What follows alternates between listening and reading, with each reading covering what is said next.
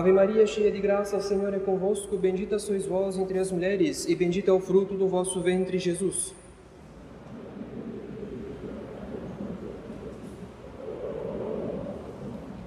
Divino Menino Jesus, Nossa Senhora do Carmo, São José, Santo Antônio de Lisboa, em nome do Pai, do Filho e do Espírito Santo. Amém.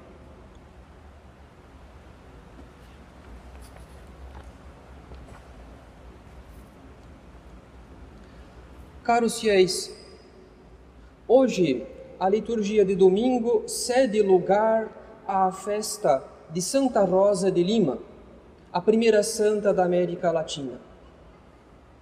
Santa Rosa nasceu em Lima, no Peru, em 1586, numa família pobre, o que a obrigou a trabalhar muito desde a infância.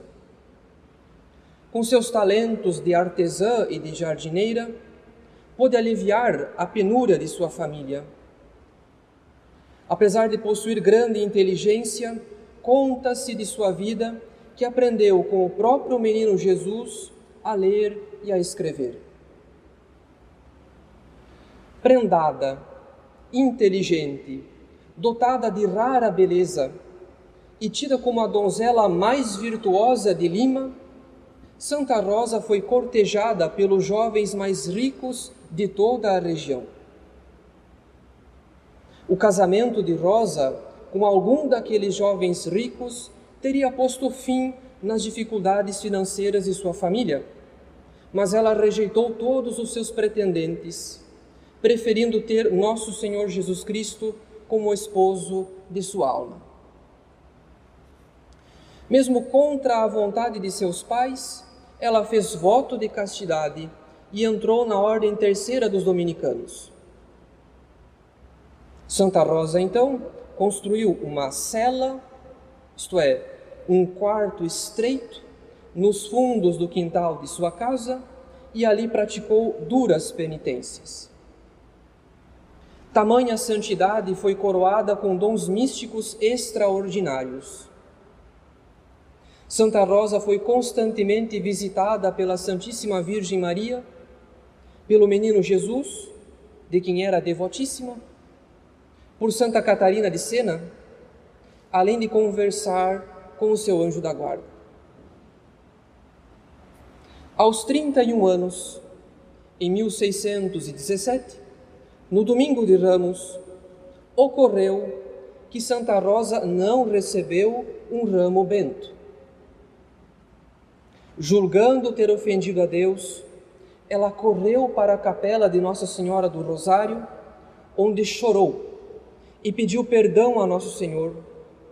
Quando ouviu do menino Jesus a seguinte locução interior: Rosa do meu coração, seja minha esposa. Ao que a santa respondeu: Eis aqui, Senhor, a vossa escrava.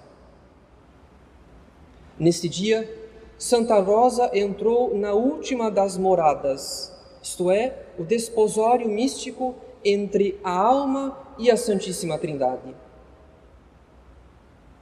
Aos 31 anos, portanto, Santa Rosa chegou ao cume da santidade e poucos meses depois ela vem a falecer de tuberculose, tendo profetizado que morreria no dia de São Bartolomeu.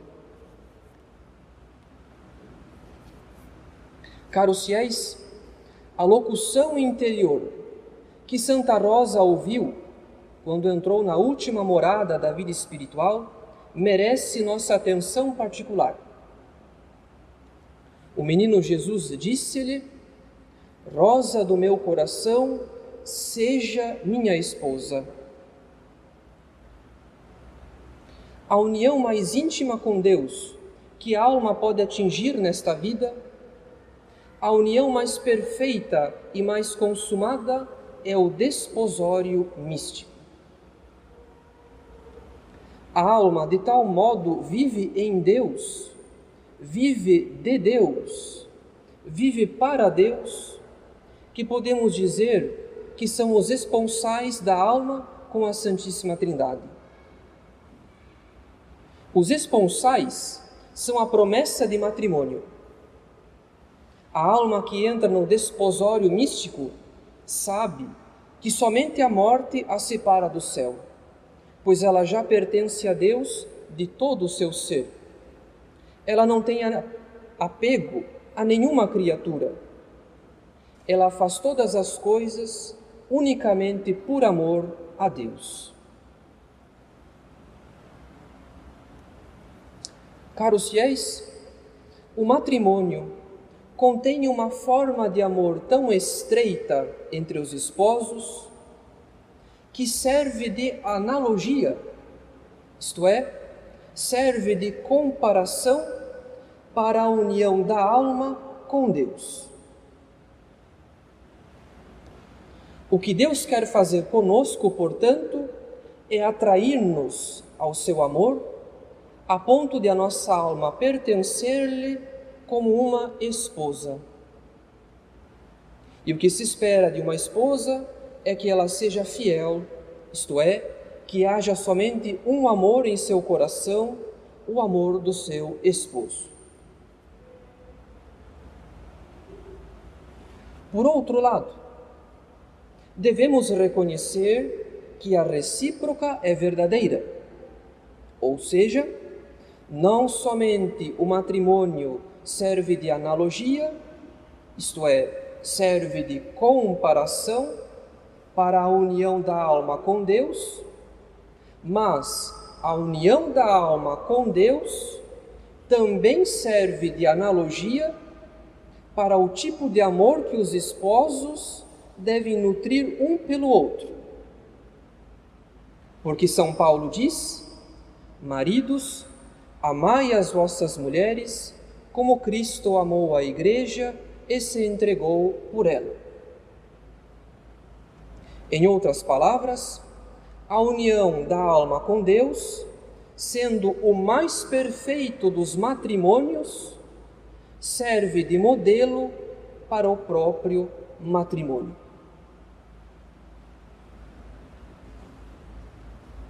Assim sendo, devo me dirigir às moças para dar-lhes alguns conselhos acerca dos rapazes. Afinal, o matrimônio católico possui exigências muito superiores a qualquer união natural e legítima entre o homem e a mulher, como sempre houve desde os nossos primeiros pais. Isto é, aquela forma de matrimônio natural que havia antes da instituição do sacramento. O matrimônio católico é mais exigente porque é sacramento. É a participação dos esposos na união de Nosso Senhor com a Igreja. O matrimônio católico não pode, portanto, estar alheio aos ensinamentos do Evangelho. O matrimônio católico deve santificar o vínculo entre marido e esposa para que ambos possam vivê-los, vivê-lo na caridade, para que ambos se amem em Deus e para Deus. Se o matrimônio católico é mais exigente, uma moça católica deve ser igualmente exigente para aceitar o pedido de namoro de um rapaz. E o primeiro problema que encontramos é o problema da maturidade. Infelizmente, caras senhoritas, os costumes e as relações familiares da nossa sociedade já não têm por regra o ensinamento da igreja. Uma parte considerável dos jovens nasceu num lar desestruturado. Isso sem culpa deles, é claro. Onde o pai era ausente um mau exemplo para os filhos. E quando o pai é ausente ou mau exemplo, ainda que a mãe eduque heroicamente os seus filhos, ela não pode educar os seus meninos para a virilidade. Ou seja, não cabe à mãe fazer seus meninos tornarem-se homens. Somente um homem pode educar um menino à virilidade. Na ausência do pai, é preciso que o menino tenha uma referência sólida de homem na figura do avô, do tio ou do padrinho. Em todo caso, alguém deve ser uma referência de homem para o menino, para garantir a formação da virilidade. Do contrário, sem nenhuma ou quase nenhuma referência de homem, o menino crescerá muito absorvido pela figura de sua mãe. Ele passará a imitar sem perceber o modo mais delicado e sensível de agir de sua mãe.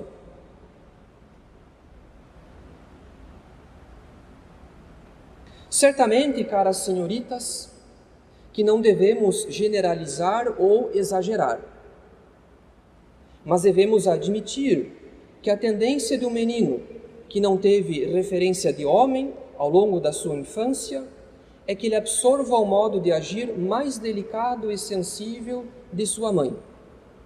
E isso é um impedimento para a formação da sua virilidade.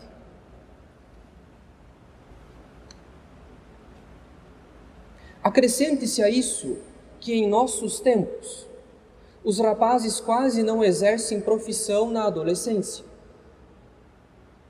Eles crescem frequentemente ociosos em casa, tendo por ocupação o videogame. Quantos rapazes, caras senhoritas, nunca manejaram na vida uma ferramenta de carpintaria, como o martelo e o serrote? Quantos rapazes nunca lavaram a louça em casa? Ou nunca fizeram a própria cama?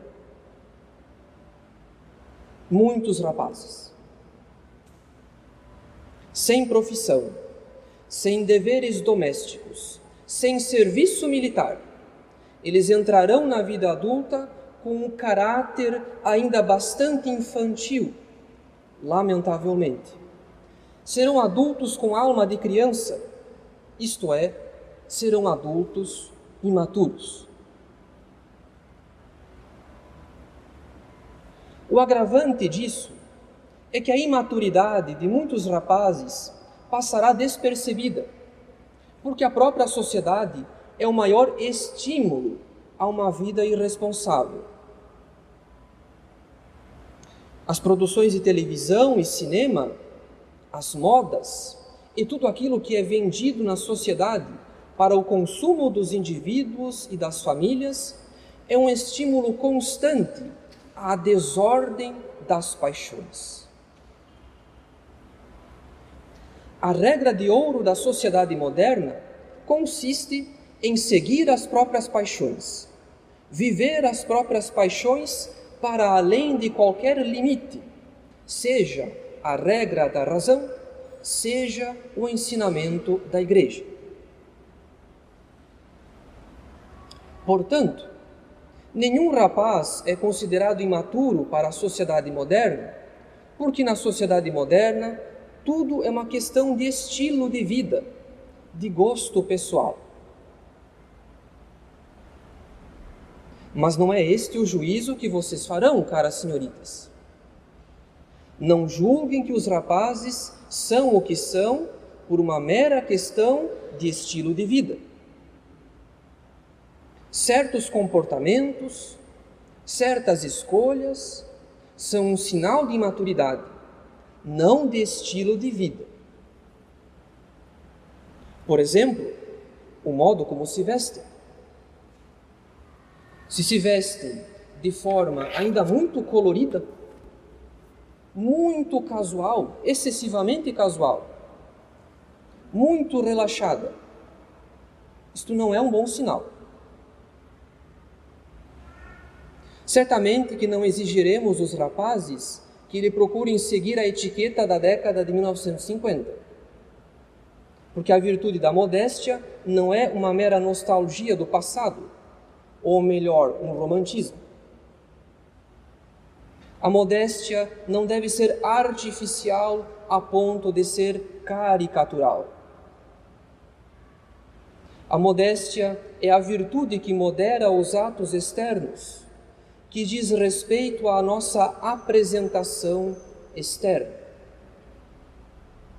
e uma apresentação sempre relaxada, que segue o vento das modas, que não se opõe ao espírito do mundo e que procura a todo custo o conforto, é um sinal de imaturidade.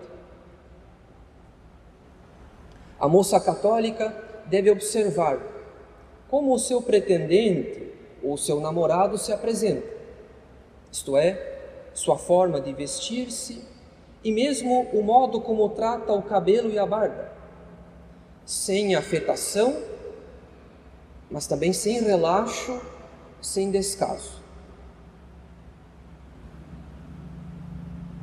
Em segundo lugar, a moça católica deverá observar os hábitos do seu pretendente ou do seu namorado.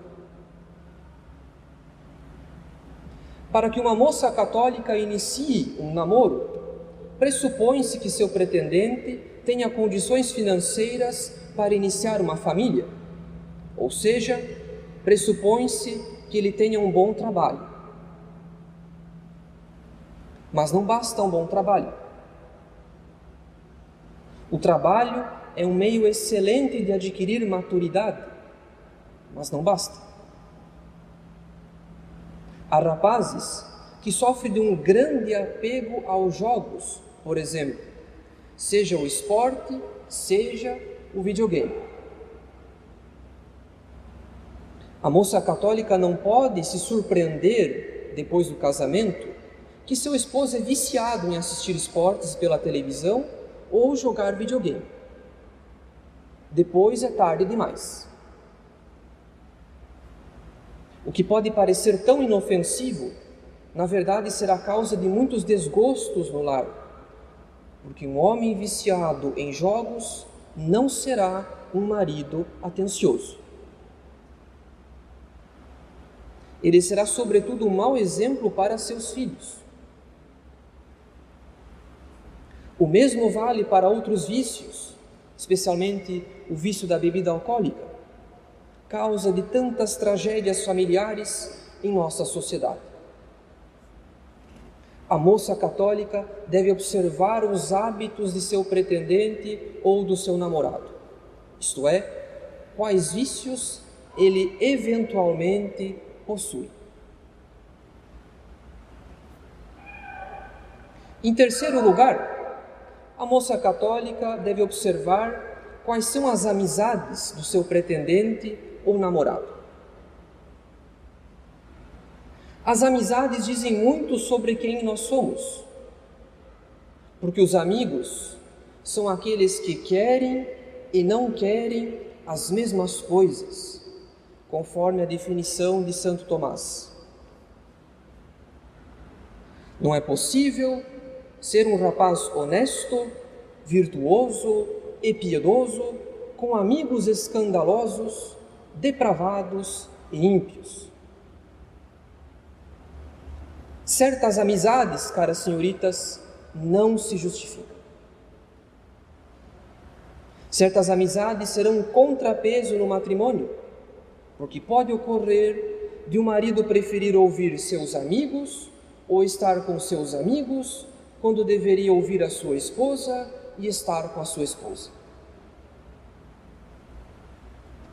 É preciso que a moça católica observe, portanto, quem são os melhores amigos do seu pretendente ou namorado, com quem ele costuma estar frequentemente.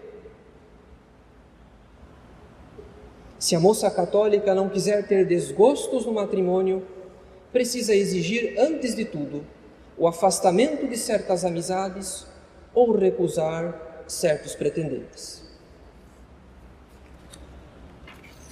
Em quarto lugar, a moça católica deve observar como o seu pretendente ou namorado pratica a fé católica, E certamente isto é o principal. Não basta que seja católico de família ou católico de nome. Mas também não basta que venha à igreja aos domingos. Caras senhoritas, lembrem-se daquilo que disse São Paulo: Maridos, amai as vossas mulheres como Cristo amou a igreja e se entregou por ela. O modelo de amor dos maridos é ninguém menos que nosso Senhor Jesus Cristo entregando-se na cruz pela igreja. Portanto, um rapaz que não tem vida espiritual e sacramental, isto é, um rapaz que não conhece suficientemente o catecismo, que não demonstra ter vida de oração ou leitura espiritual, que não aparenta praticar certas virtudes fundamentais, como a fortaleza e a temperança, e que não frequenta os sacramentos, isto não é um bom sinal.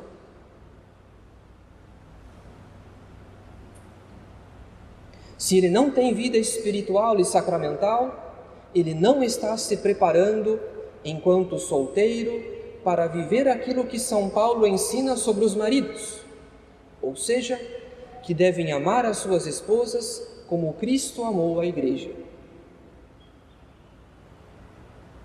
A graça sacramental do matrimônio não pode frutificar na alma de um homem que não tem vida espiritual e sacramental. Ou seja, o sacramento do matrimônio não pode fazer milagres em quem não vive na graça. Caras senhoritas, enquanto um rapaz é solteiro, pode parecer pouco danoso que ele não tenha vida espiritual ou sacramental, porque sempre esperamos que um dia o próximo irá se converter e mudar de vida. Mas é um risco chegar até o matrimônio sem ter exigido esta condição do namorado ou do noivo, isto é, sem ter exigido que ele fosse homem de oração e de recepção frequente dos sacramentos. Afinal, a frequência dos sacramentos é um sinal de consciência reta é um sinal de fidelidade. Se uma moça aceita namorar, noivar e casar-se com um rapaz que não tem vida de oração e que não frequenta os sacramentos, ela assume o risco de uma tragédia.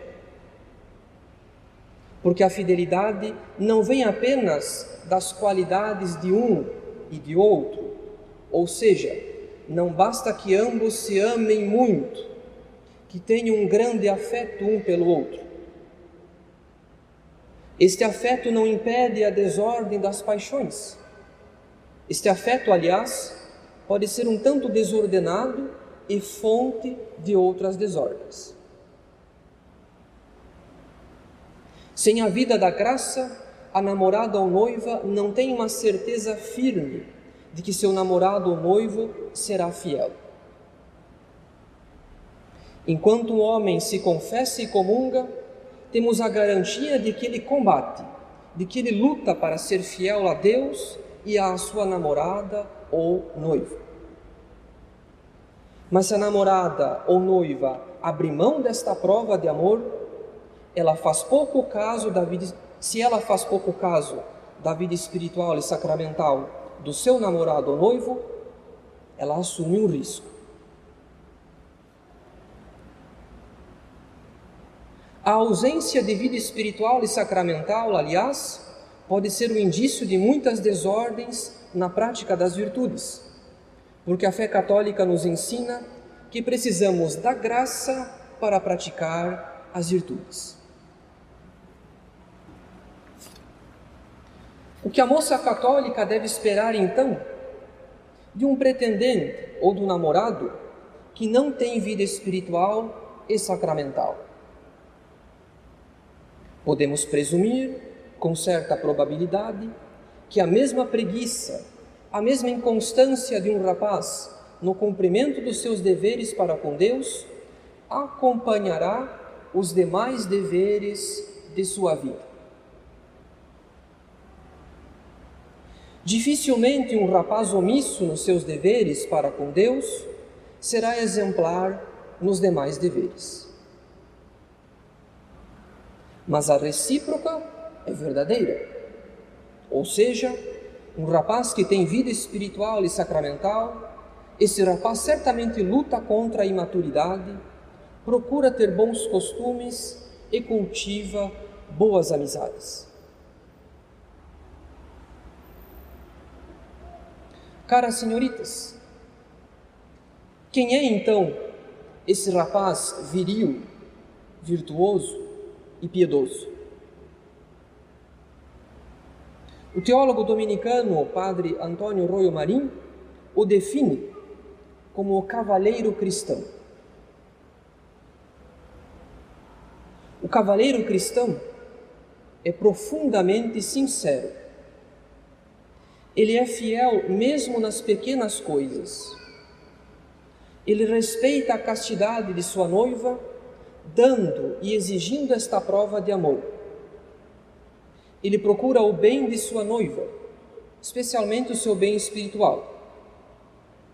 Ele submete os problemas e dificuldades futuros, dificuldades futuras da vida de casal à luz da fé para que sua conduta não venha a ferir a moral católica em ponto algum. Se uma moça não vê num rapaz um modelo de cavaleiro cristão, que ela não crie ilusões. Caras senhoritas, hábitos só se vencem com outros hábitos. Um rapaz de maus hábitos não irá mudar subitamente depois do matrimônio. Depois do matrimônio será tarde demais. Hábitos só se vencem com outros hábitos. Se ele não for um cavaleiro cristão desde o namoro e o noivado, os maus hábitos de namoro e noivado tendem a se perpetuar no matrimônio. Caras senhoritas, à semelhança de Santa Rosa de Lima, é preciso recusar muitos pretendentes para manter-se fiel ao coração de Jesus. Peçam sempre à Santíssima Virgem e à Santa Rosa um cavalheiro com o coração semelhante ao de nosso Senhor, para que o seu futuro matrimônio seja santo. Louvado seja nosso Senhor Jesus Cristo